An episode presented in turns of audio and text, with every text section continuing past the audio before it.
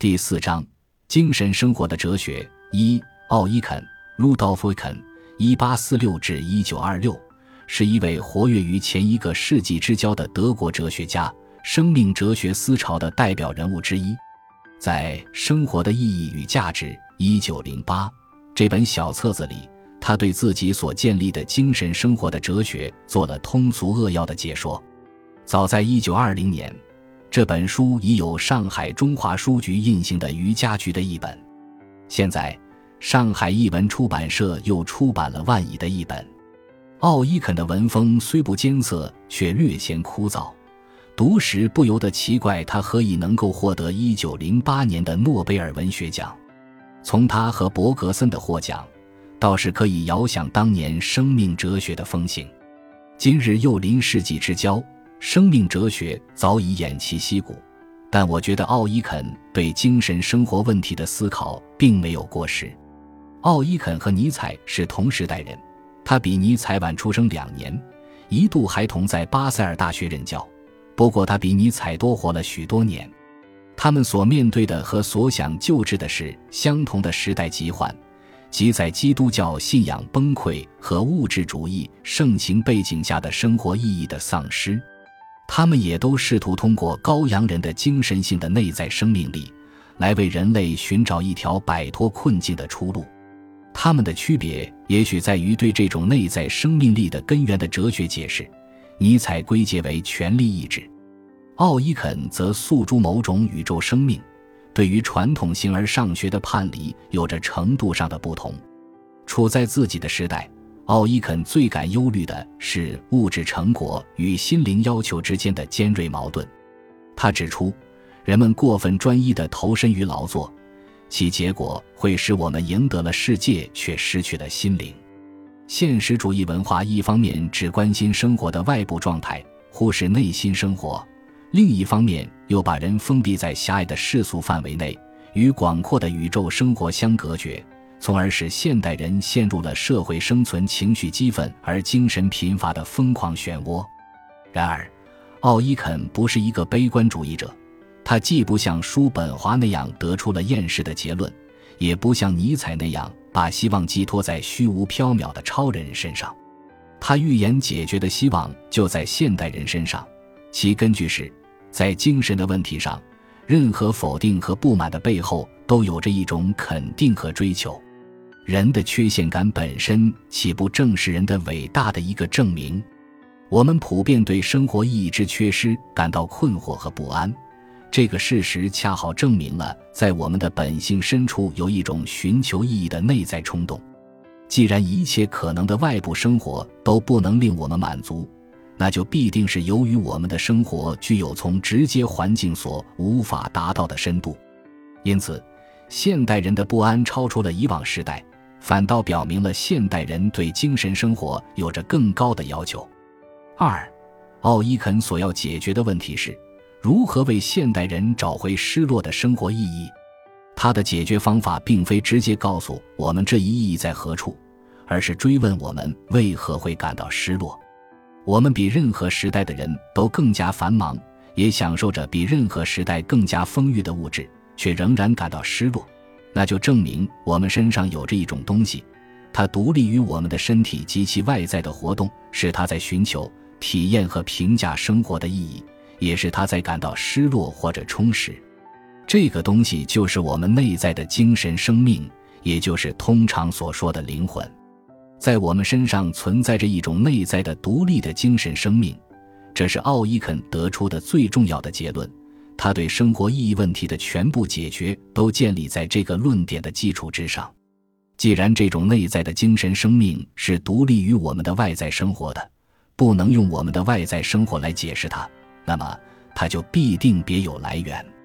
奥伊肯的解释是，它来自宇宙的精神生命，是宇宙生命在人身上的显现。所以，它既是内在的，是我们真正的自我；我们生活最内在的本质，又是超越的，是普遍的超自然的生命。因此，我们内在的精神生活是人和世界相统一的基础，是人性和世界本质的同时实现。我们当然可以责备奥伊肯在这里犯了逻辑跳跃的错误。从自身的某种精神渴望推断出了一种宇宙精神实体的存在，但是我宁可把这看作他对一种信念的表述，而对于一个推崇精神生活的价值的人来说，这种信念似乎是必不可少的。如果我们甘心承认人只是茫茫宇宙间的偶然产物，我们所追求的一切精神价值也只是水中月、镜中花，是没有根基的空中楼阁。转瞬即逝的昙花一现，那么，我们的精神追求便只能是虚幻而徒劳的了。尼采和加缪也许会说，这种悲剧性的徒劳正体现了人的伟大。但是，即使一位孤军奋战的悲剧英雄，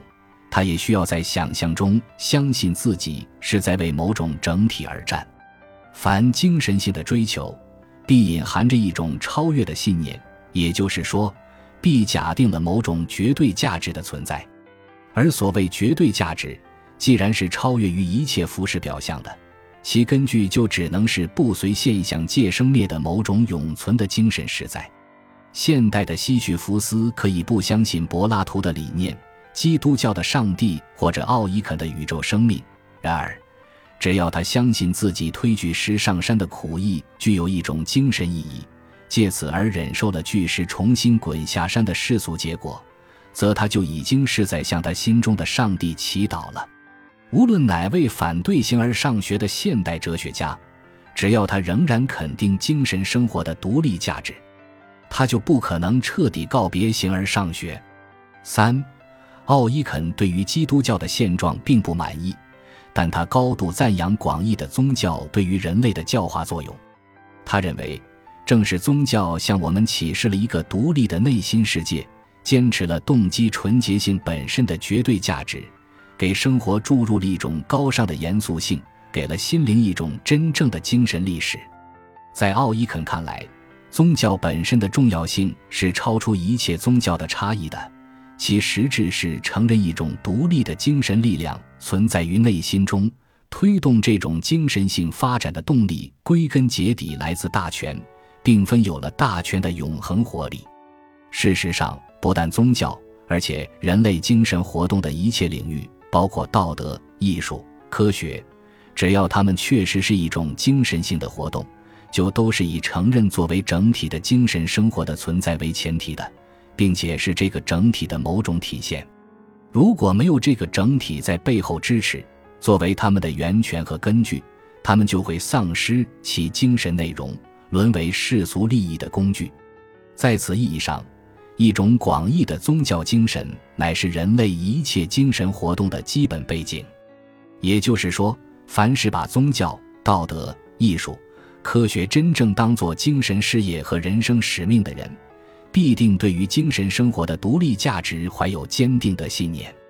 在精神生活的层次上，不存在学科的划分，真、善、美原是一体。